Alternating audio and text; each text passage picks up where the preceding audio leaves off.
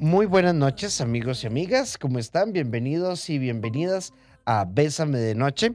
Vean, aquí en el fondo está sonando Cuasi. Antes de iniciar con nuestro tema, recuerden que hoy, hoy particularmente tienen tiempo como hasta las 8 y 40.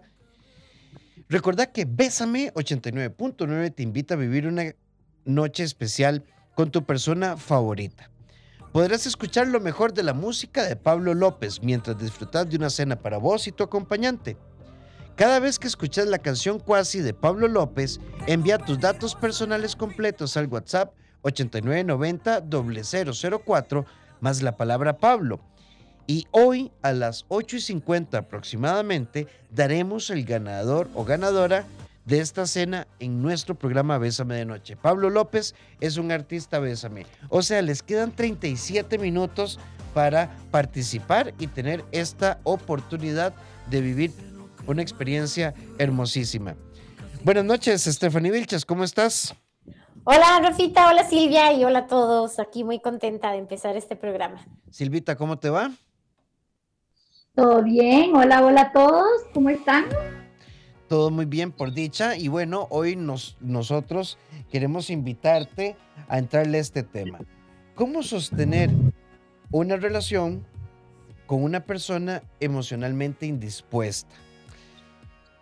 El encuadre que le queremos dar al tema hoy es que yo tengo una relación con Tefi. ¿Quieres salir? No. Eh, Vieras que necesito hablarte, no tengo ganas, qué pereza, qué cansado, qué aburrido. Y hagamos algo para Semana Santa, ay no, qué pereza, mucha gente. Y si aprovechamos que el lunes es feriado y nos vamos al final, ay no, porque muy cansado, ¿verdad? Porque el martes hay que trabajar. Ay no, qué pereza, ¿verdad? Es que a veces uno dice, es que ¿por qué no abrimos un hueco y nos enterramos todos? Qué aburrido. ¿Cómo construir una relación estable a partir de un proceso donde todo es, no, es un agüevamiento constante, continuo. Eh, y, vamos a dar un encuadre eh, en una relación de alto potencial. No, porque a veces uno está huevado porque la pareja da presa, pero y porque ya la relación no funciona. No, no, aquí estamos hablando de que es una relación que tiene alto potencial, pero Tefi es una huevazón gigante.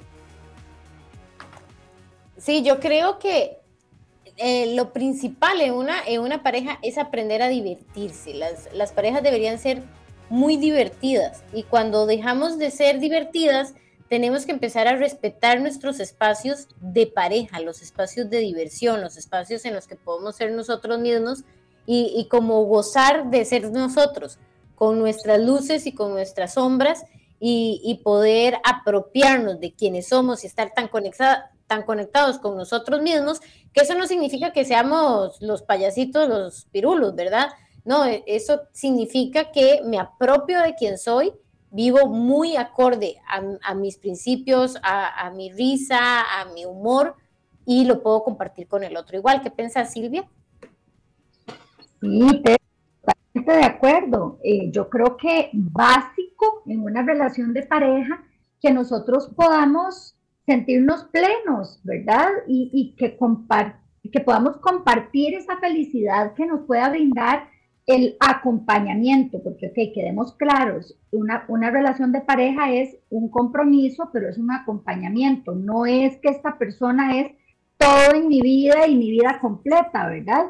Pero qué complicado cuando yo quiero tratar de llevarme bien, que yo quiero disfrutar, que yo quiero salir, como lo decía ahorita Rafa, ¿verdad? Que yo quiero ir ahí en Semana Santa a algún ladito, eh, que quiero ir a, a una comidita en la noche y todo es no. Cuando nos encontramos de frente con un muro todo el tiempo, pues entonces la relación de pareja se vuelve en algo muy desgastante, en algo muy aburrido y en algo que nos va a causar dolor, ¿verdad? Entonces llega el momento, creo yo, y no sé si están de acuerdo compañeros, en que hay que evaluar, bueno, realmente esto es lo que yo quiero para mi vida, ¿verdad? Trabajarlo, sentarme a hablar con mi pareja, mira, es que, bueno, eh, presentar mis puntos de vista, ¿verdad? ¿Qué te parece si negociamos aquí por allá? Y si nos seguimos topando con un muro, pues probablemente estamos frente a una persona que emocionalmente no está disponible y estamos frente a un problema bastante grande. Ahora que decís eso, Silvia, este, me, me, pongo a pensar en cuántas parejas tienen estos espacios de evaluación, ¿verdad? Porque uno, de pronto uno lo dice como muy fácil de, bueno, sentémonos a evaluar, pero ¿cómo si no, no hemos creado el espacio, ¿verdad? Yo creo que es muy importante, por bien que esté la pareja, tener un espacio en el que en el que realmente nos podamos sentar a, ver este, la mejora continua, ¿verdad? Como, así como las grandes corporaciones tienen su, su departamento de calidad y tienen estas reuniones semanales de vamos a ver cómo podemos mejorar, pero sí, pero ya tenemos esto súper bien, esto es un ajito, está demasiado lindo. Sí, pero algo podemos hacer mejor, ¿verdad? Entonces, cuando creamos estos espacios, la relación solita se va retroalimentando, se va, se va nutriendo, ¿verdad? Entonces es como, tengo esta orquídea, pienso en una orquídea que son terribles de mantener, pero pienso en una orquídea que es demasiado linda, pero hay que estar dándole mantenimiento a ver si tiene agüita, si tiene este, suficiente tierrita, si le pongo abono, si fue de más, si fue, ¿verdad? Así es como, como funcionan las relaciones de pareja y a veces las dejamos ahí dando vueltas y y nos damos cuenta que una relación que tenía mucho potencial y que era muy linda, y se fue apagando. En mi caso, hasta las suculentas son difíciles de cuidar. Sí, a mí Porque no se me da, muere, no, se me da para nada, no se me da para nada es la señora de las matas. Sí, exacto, ¿verdad? imagínate, y, y de pronto nosotros somos así, de pronto decimos, no, mi relación es como una suculenta, o sea, se mantiene sola porque es tan buena no, pero se nos termina muriendo. Hasta esas, exacto, hasta esas se pueden llegar a secar, ¿verdad? Entonces, si nos confiamos, si yo me confío en que, uy, wow, mi relación está súper bien, ¿verdad? Y no hago estos espacios de evaluación, que ahorita yo decía, bueno, vamos a lo básico, es sentirnos plenos, pero yo creo que hay que ir a lo más básico, y es esto de, de lo que comentabas, ¿verdad, Steph? Que son estos espacios de evaluación, que sí, totalmente de acuerdo, existen parejas y personas que nos pueden estar escuchando que dicen, ¿y qué es eso? ¿Y cómo se hace eso? Y no, en mi relación no existe eso, ¿verdad? Uno, uno mismo, perdón, perdón, es que se me metió una idea, pero es que yo lo veo hasta como uno mismo que tiene que hacerse un chequeo, bueno, después de los 40, ¿verdad? Uno se tiene que hacer un chequeo anual para ver cómo está la cosa, si hay colesterol, si triglicéridos, y así uno dice, no, yo me siento bien, pero era chequear a ver si es cierto. ¿verdad? Entonces, así igual las parejas, de pronto es hacer un chequeíto de, bueno, cómo estamos en comunicación, cómo estamos financieramente, cómo nos sentimos en los espacios de recreación, cómo nos estamos conectando en la intimidad, ¿verdad? Entonces, hacer esos espacios eh, suena, suena muy lindo, pero claro, hay que tener la, disciplina. No, imagínate, si es complicado a una, ahora con una persona que emocionalmente no está disponible para, para hablar con nosotros, para podernos sentar a tomarnos ese cafecito y discutir acerca de puntos importantes de la relación. Hay una amiga que nos dice acá, ustedes tienen razón, eh, cuando la doctora Vilches dice, Stephanie Vilches dice que tenemos que ser una pareja divertida. Yo fui una mujer muy amargada eh, y siempre le decía a mi esposo que él era un payaso, que era una persona y en realidad no lo era yo me reconozco como una persona amargada. Eh, fueron seis años de noviazgo, ocho, ocho de matrimonio y en, algo a ver, Silvi, yo creo que tenés que bajar el volumen de tu compu, porfa. Este, eh, seis años de noviazgo, ocho de matrimonio y fui una mujer muy rígida, muy, muy rígida.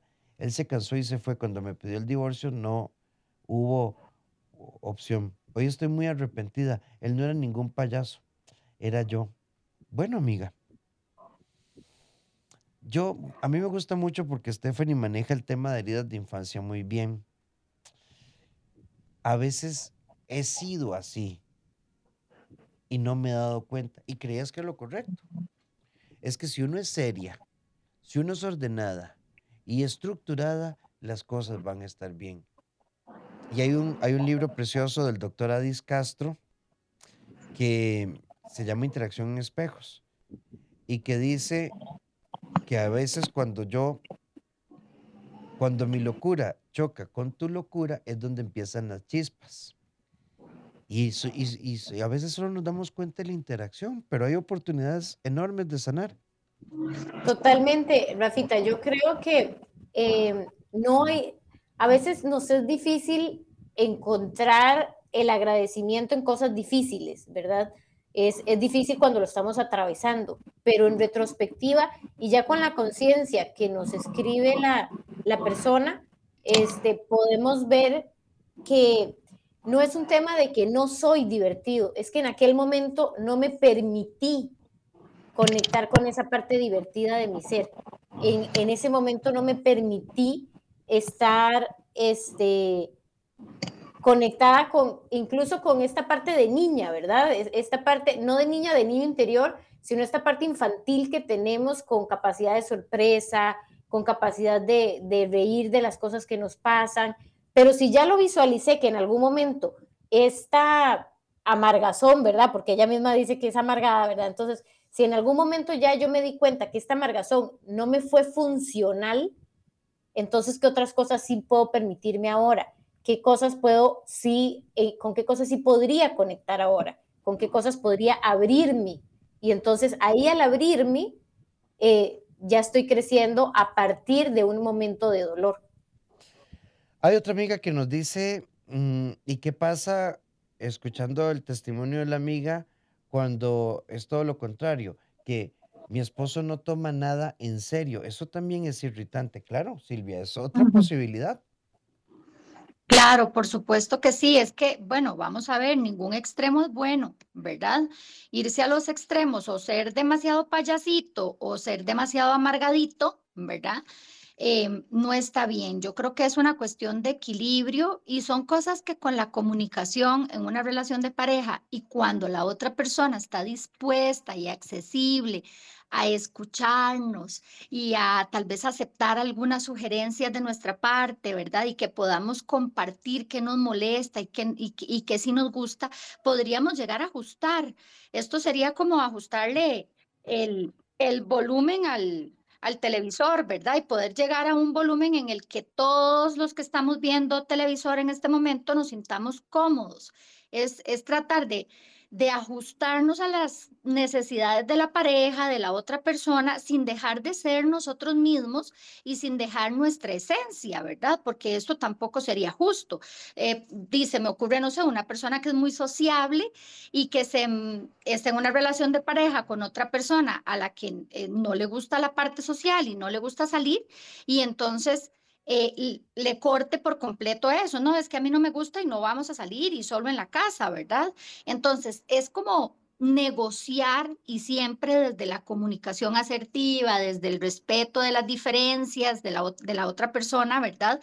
Pero llegando a un punto medio, ¿verdad? Porque si no, definitivamente, pues la relación se va a ver afectada.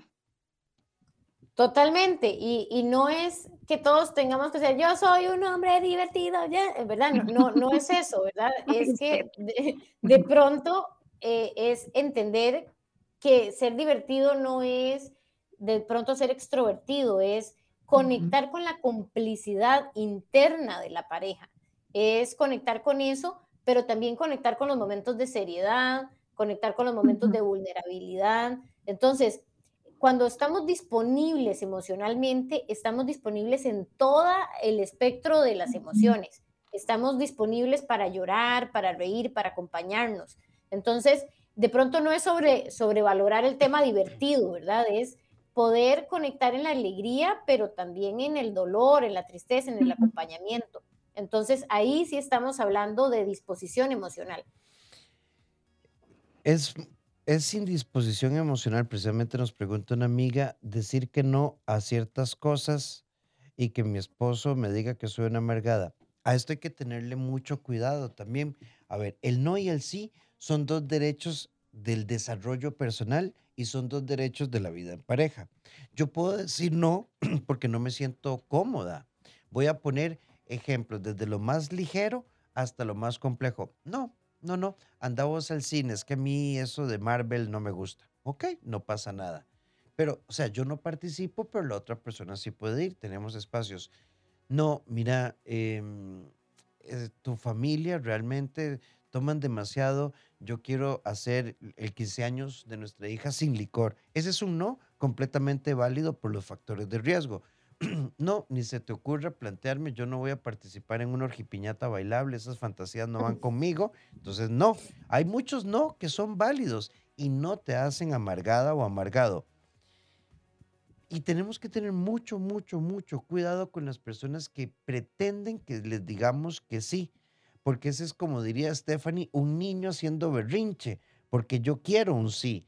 Y eso es, eh, es una complicación. Parte de la madurez emocional es aceptar el no y el sí razonado de otro ser humano. Totalmente. Y, y el primer sí y no que tenemos que tener claro es el de nosotros mismos. ¿A qué, a qué yo sí estoy preparado? ¿A qué no? qué es lo que, cuáles son mis límites para, para probar, cuáles son mis límites para disfrutar, que no tienen que ser iguales a otros, al otro, pero entonces es como, bueno, ahora sí, veamos, negociemos cuando de pronto yo voy a hacer algo que tal vez no me genera tanto placer, pero te lo voy a cambiar por esta estampita que a vos sí te genera placer, ¿verdad? Es, es un juego, la, la, e, esta sociedad que hacemos como, como matrimonios, como parejas, como noviazgos, es es poder reírnos y jugar entre nosotros. Y cuando digo jugar es eh, e, esta, esta complicidad de ser nosotros mismos y, disfrutarnos. Y cuando digo que tengamos que disfrutar nuestras sombras es que incluso cuando yo me siento incómoda en esto, me ría, ¿verdad? En, eh, en esto que no se siente tan placentero, ¿verdad, Silvia? Totalmente. Ahorita escuchando eh, esta opinión de Steph y también de las personas que han participado, caigo en una idea. Eh, qué terrible también con las personas que no están emocionalmente disponibles, ¿verdad? Que casi siempre hacen sentir a su pareja culpable de lo que está pasando, ¿verdad? Porque la otra persona, y ahí eh, analizando un poquito los mensajes, una dice es que yo era muy amargada, la otra dice es que él es muy payasito, ¿verdad? Entonces hay como como una insatisfacción en general en este tipo de relaciones, ¿verdad? Y la persona que no está disponible hace sentir a la otra que es la que siempre tiene que llenar como un hueco, ¿verdad? Como unas expectativas, como que tengo siempre que andar tratando de agradarle a esa persona. ¿Y por qué no está funcionando esta relación? ¿Por qué siempre choco con pared? ¿Soy yo la que está mal o el que está mal, ¿verdad? Y empiezo a culparme y eso es muy serio, porque entonces me voy a hacer responsable de que la relación no esté funcionando cuando realmente puede ser que la otra persona emocionalmente esté indispuesta para que la relación funcione. Y entonces se da esto en donde damos todo y nos desgastamos y damos de más, ¿verdad, Steph y, y Rafita? Y puede ser que estoy frente a una persona con una estructura así de complicada. Mi novio y yo siempre nos preguntamos si quiere ir y, yo a veces digo no, no quiero ir, él me respeta. Claro, se va solo porque es parte del respeto. El que seamos una relación no quiere decir que sea todo a favor o todo en contra, claro. y, y yo pensaría que la virtud del respeto, la individualidad, es uno de los grandes pilares para evaluar un amor maduro. Porque si yo no soy capaz de confiar o la individualidad de mi pareja me genera ansiedad y me llena de fantasmas, tal vez no sea un tema de amor, sino un tema de cosas que vos tenés que resolver por dentro. Por acá también nos dice una amiga, em, a mí me pasa exactamente esto. Yo me casé con un hombre, yo me casé con un novio y me casé con otro hombre, porque dejó de ser una persona divertida Ahora yo siempre ando sola y tengo tres años de matrimonio y no hay forma.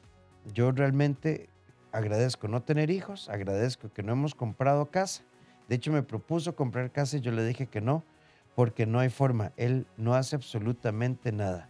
Todo el tiempo es trabajo, televisión, trabajo. Incluso a veces amanece en la sala de televisión. Pero empecé hace poco una terapia y estoy empezando a entender que a mí no me toca decirle que cambies, pero sí puedo elegir cómo vivir mi vida. Me parece muy lindo que estés trabajando. Súper lindo y súper sano, ¿verdad? ¿Qué, qué nivel de conciencia? Sí, sí, y que, y que lo esté trabajando, ¿verdad? No solamente quedarse parado en la frustración y lamentándose de las decisiones que se tomaron. Yo creo que, que el, darse cuenta es el primer paso para después tomar acciones que nos lleven a un cambio. Y sí, totalmente de acuerdo, no le toca cambiar a su pareja, pero sí puede decidir cómo quiere vivir su vida y también puede decidir eh, si se queda en una, en una relación así o no, ¿verdad? Esto puede ayudar también a que la otra persona intente hacer cambios a través de los que ella hace, ¿verdad? No porque ella se siente a pedírselos todos los días. Me parece muy, muy bonito este aporte. Qué lindo y qué diferente se escucha el discurso de una persona que haya hecho terapia, porque, porque ella va contando como lo que pensaba y lo que ahora se dio cuenta, ¿verdad? Eh, yo creo que todos necesitamos terapia. Es, es, es, de las cosas más reconfortantes, porque incluso el, el lenguaje que usamos cambia. Totalmente, ¿verdad? Sí se nota. Y no porque, no solo porque tengamos problemas o porque tengamos un problema por resolver, sino porque, bueno, nos, que lo digamos nosotros, que esto mejora enormemente la calidad de vida, ¿verdad? Claro, nosotros terapeutas salimos del terapeuta y es como, ay, Dios mío, vi la luz, vi la luz. Como nuevos. Sí, yo creo que, que e, este tema de, de, invertir en nuestro desarrollo personal, y, y ojo, no es porque seamos terapeutas, ¿verdad? Porque el, tema es que invertir en nosotros, en nuestro desarrollo personal, se nota y no solo se nota en nosotros, sino se nota en nuestros sistemas familiares, se nota en nuestros sistemas laborales, porque empezamos a cambiar todas las dinámicas y entonces esto hace realmente que, que las relaciones sean más sanas. Totalmente. Y es que el cambio, Steph, no empieza en la otra persona. Y esto es lo que a veces nos cuesta entender, que yo quiero que cambie mi mamá, mi esposo, mi novio, el abuelo, el tío, el primo, quien sea. Pero no empiezo yo por hacer esos cambios. El cambio inicia en mí. Y a como yo voy cambiando y voy tomando decisiones, todo a mi alrededor y toda esa energía se va moviendo y, las manillas del reloj cambian inmediatamente la dirección. Y entonces la gente dice, ay, es que viera, ahora sí. Ah, bueno, pero ¿por qué ahora sí? ¿Verdad? Porque yo estoy tomando decisiones y esto obliga inconscientemente a que las otras personas a mi alrededor también lo hagan, ¿verdad? Y entonces no se trata de entrar en disputas todos los días porque, uy, qué barbaridad, porque no cambias. Es de, es de poner los ojitos en nosotros mismos, ¿verdad? Y decir, ok, aquí yo necesito hacer cambios, ¿verdad? Y es como un relojito suizo, ¿verdad? Cambias una, una tuerquecita y entonces todo el sistema va a cambiar. Entonces es, es lindo poder tomar ese, ese control sobre nosotros mismos. A mí me amargó mi marido, nos dice una amiga. Creo que en esta relación todo se acabó hace años, pero no le pido que se vaya por un tema económico y por no dejar sin papá a mis hijos. Yo te recomendaría hacer terapia, amiga. ¿Por qué? Porque una de las grandes mentiras de los procesos de separación, cuando se han agotado las vías de solución, es permanecer en una circunstancia que causa insatisfacción por el tema de, no quitarle el papá a mis hijos. Cuando hay una separación o un divorcio no se muere la familia, cambia la estructura de la familia y la paternidad significativa no está asociada a la convivencia, está asociada al estilo de relación que nosotros podamos tener. Pero me parece que tenés que hacer un trabajito terapéutico importante, importante para que no pase más tiempo y estemos ahí encrochados. Otra amiga nos dice, buenas noches. ¿Y qué pasa cuando iniciaste una relación, pero estás con la persona equivocada? Pero en la familia de él he encontrado una familia cosa que yo no tenía.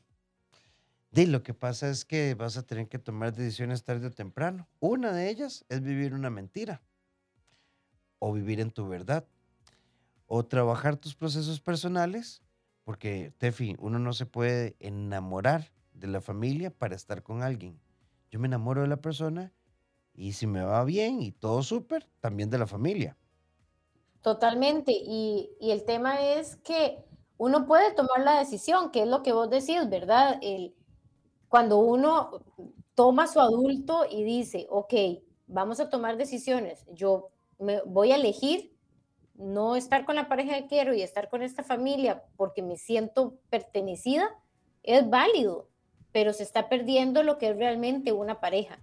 Y cuando ella dice, bueno, mejor prefiero otra pareja, pues vamos a tener que perder una familia. Yo creo que es importante tener claro que toda decisión implica una pérdida. Cuando yo quiero eh, bajar de peso, pues entonces no voy a poder comer tan con estos placeres. Y cuando me voy a los placeres, pues entonces no voy a tener el cuerpo fit que estoy deseando, ¿verdad? Es, como decisiones, como cuesta. Diciendo cantora, hoy todo lo voy a hacer con canciones, ¿verdad? Es como que sí, realmente las decisiones cuestan y las decisiones es lo que lo que nos van marcando este camino. Cada decisión nos abre y, es bonito verlo como en retrospectiva, ¿verdad? ¿Qué decidimos estudiar? ¿A cuál colegio decidimos ir? ¿Qué decidimos ponernos hoy?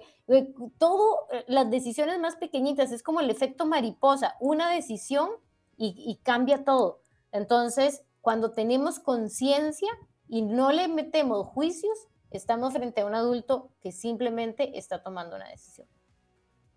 Totalmente de acuerdo, Steph. Justamente hoy publicaba en mis redes sociales eh, una frase que me gustó mucho, ¿verdad? Acerca de elegirse a uno mismo. Eh, o de elegir a personas que te elijan también, ¿verdad? Y es que esto no se trata de que nos vamos a llevar maravillosamente y que todo va a ser de color rosa, ¿verdad? Porque no, ya se sabe que en la convivencia hay muchas cosas que se van a tener que resolver y que nos vamos a tener que sentar a hablar, a tener estas conversaciones incómodas que a veces queremos evitar para que todo sea un castillo de cristal que al final de cuentas se nos va a quebrar, ¿verdad? Si nosotros no nos comunicamos y si nosotros no tratamos de resolver. Pero, pero esa es una decisión. Ahorita estas decisiones que hablabas, ¿verdad? También elegir a las personas que me elijan a mí. Eh, a las personas que sí quieran compartir el tiempo conmigo, que tal vez no es todos los días que podemos tomar café porque hay mucho trabajo o hay compromisos, pero que sí existe ese tiempo de calidad y esa disposición y que se sienta bonito, ¿verdad? En la relación, eh, de, que sí, esta persona quiere pasar tiempo conmigo, quiere hacer un proyecto de vida conmigo, ¿verdad? Y, elegir, elegir con quién quiero yo compartir mi vida, con una persona que también la quiera compartir conmigo. 8 con 43 minutos y en nuestra sección La Vida Soy, una frase de una querida amiga Natalia Calderón, neuropsicopedagoga. Nacimos para brillar y punto. No le creas a alguien que te diga lo contrario. Saludo a Nati Calderón. Aprender, crecer y compartir. Bésame de noche.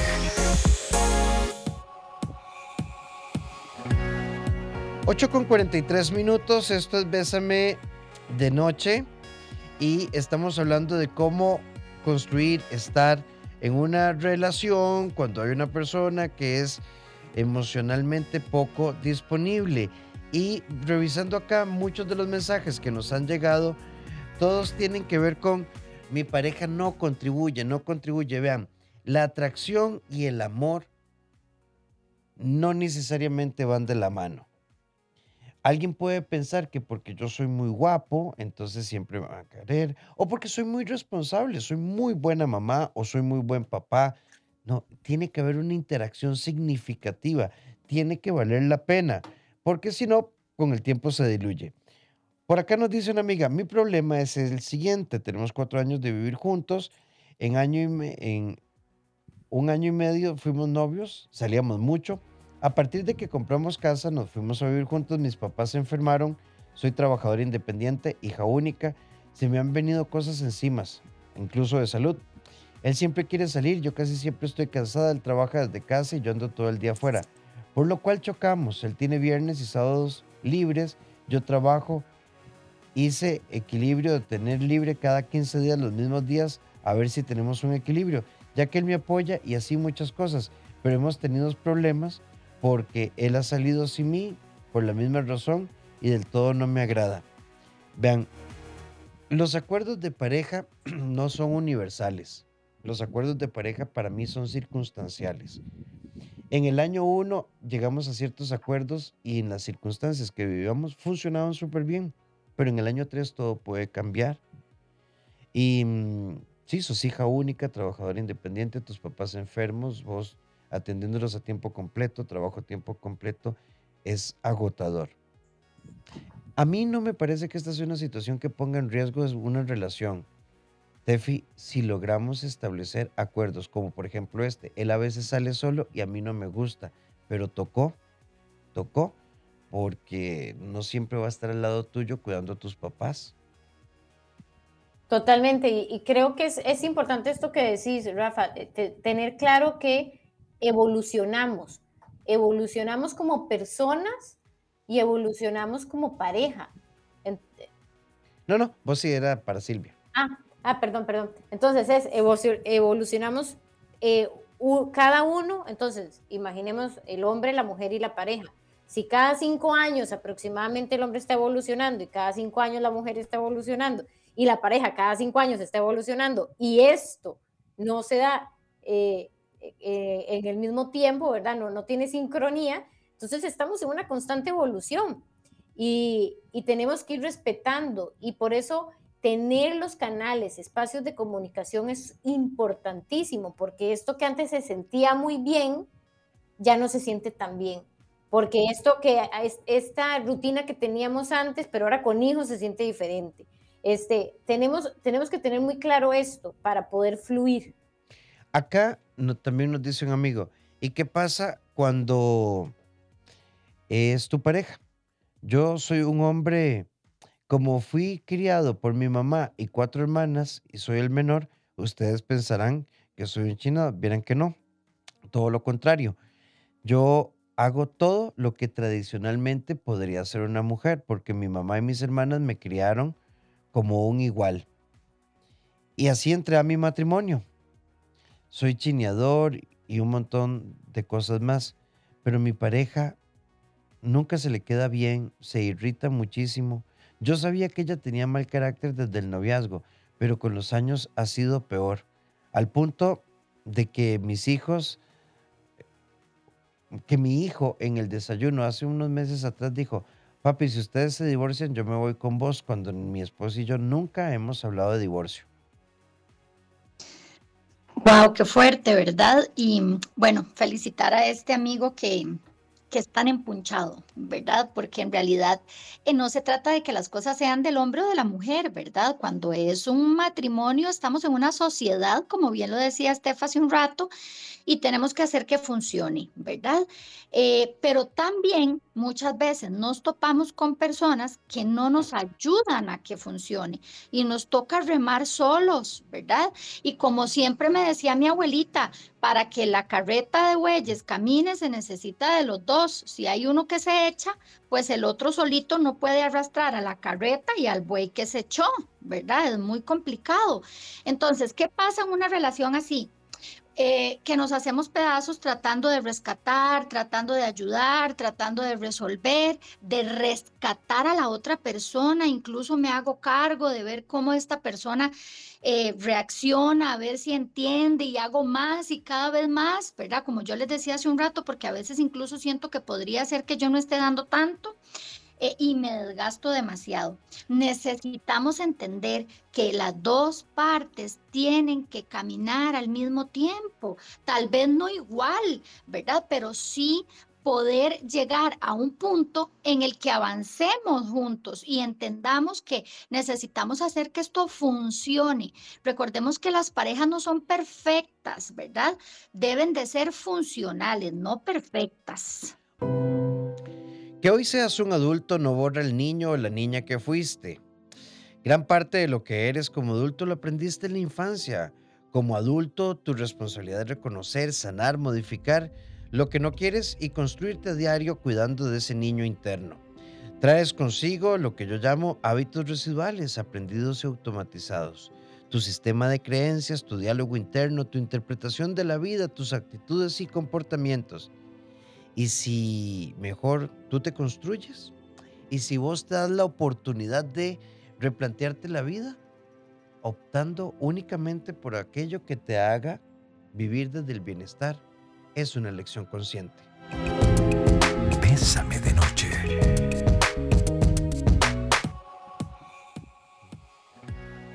8 con 54 minutos. Eh, vamos con esto antes de entrar a nuestros tipsitos finales. Hay una amiga que dice, ¿cómo me hubiera encantado que mi novio escuchara este programa porque por esa razón lo dejé? Pero él se fue con la idea de que yo le exigía demasiado y no. Él simplemente era muy poco creativo y detallista y yo luché por cambiarlo y al final simplemente la relación se terminó. Ay, amiga, es que verás que hay como cuatro cosillas ahí. Voy a destacar una.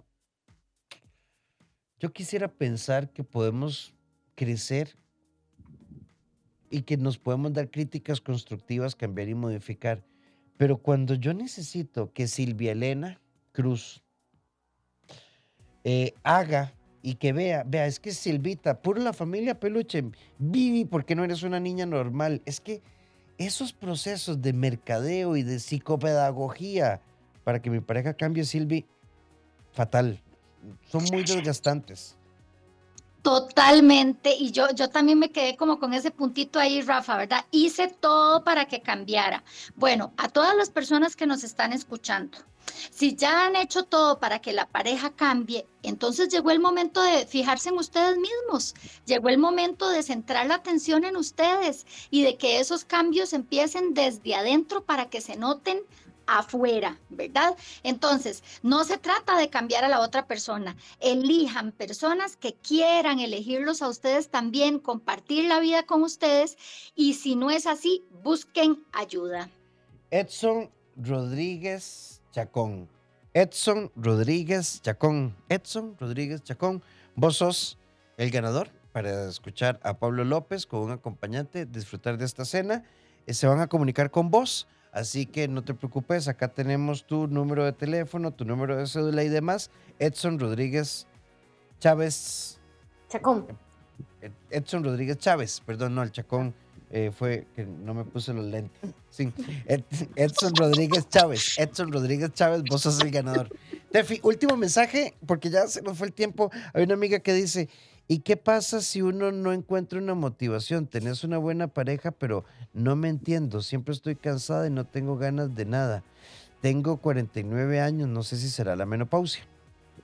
Bueno, yo creo que es importante darnos cuenta que si hay algo que yo sé que no se está sintiendo como yo, pues entonces sí debo ir hacia adentro, tengo que buscar ayuda, eh, tengo que, eh, un, consejero, un psicólogo, un coach, un terapeuta, donde, donde ella sienta que puede encontrarse, ¿verdad? Porque definitivamente hay como una incomodidad de que esto no es lo que debería sentir.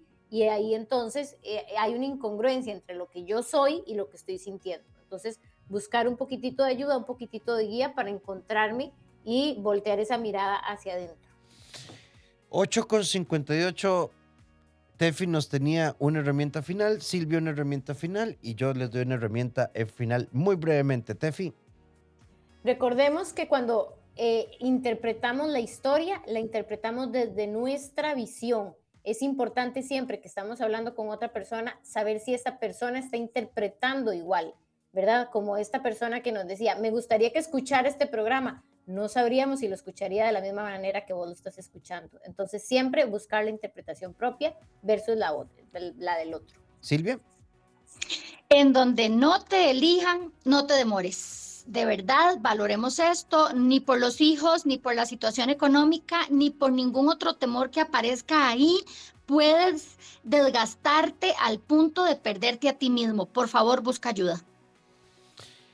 No hay oscuridad verdadera a no ser que vos decidas permanecer con la luz apagada. No hay una oscuridad que sea eterna, duradera por siempre. Siempre podemos decidir encender la luz.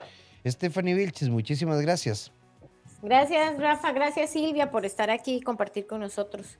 Eh, si gustan eh, contactar conmigo, puede ser en Instagram con Equilíbrate Psicología y puede ser al teléfono 8706 5300 8706-5300.